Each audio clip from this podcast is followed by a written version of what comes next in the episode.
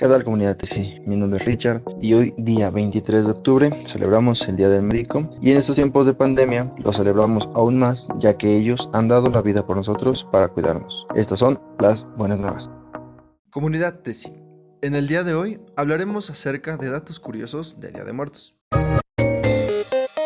¿Qué tal comunidad TC? Pues regresamos, el día de hoy tenemos con nosotros una compañera y se llama Ari, ¿cómo estás?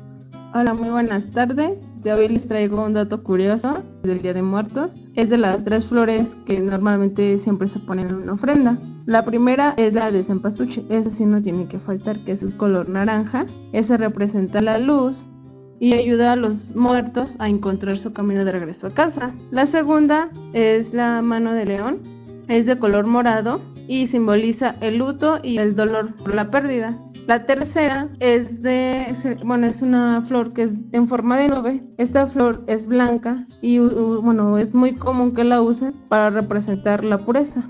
Vale, yo no sabía todo eso. ¿No sabías también que existen diferentes tipos de pan de muerto, como 100 variedades diferentes?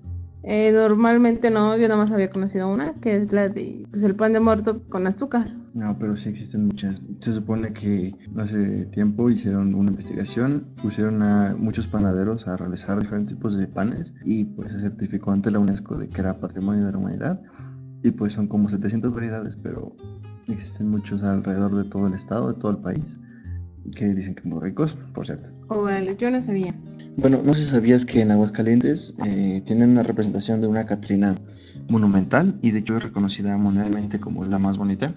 Además de que existe un lugar en Aguascalientes que se llama la Isla San Marcos, donde se hacen muchos tipos de eventos y en especial en Día de Muertos se, hacen las ofrendas y las, los altares masivos y pues es como un concurso bueno, también en, en Tultitlán existe al lado de la parroquia eh, un pequeño recinto donde, donde hacen igual sus altares y sus ofrendas y una, una, una historia muy curiosa que es de la cueva del diablo, que te acercas y es como una cuevita y dentro un diablito. Literalmente, ¿no? Sí, no, es, es, muy curioso y es muy gracioso porque te, te hace poner como que alerta a ver si encuentras algo, ¿no?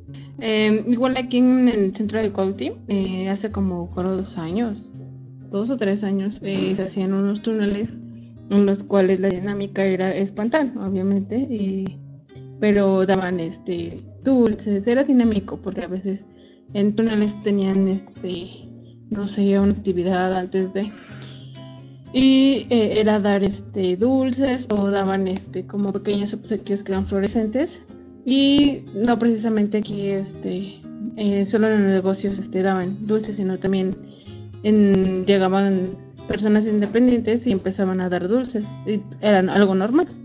Y pues así sí estaba padre, ¿no? Venir y salir a pedir dulces.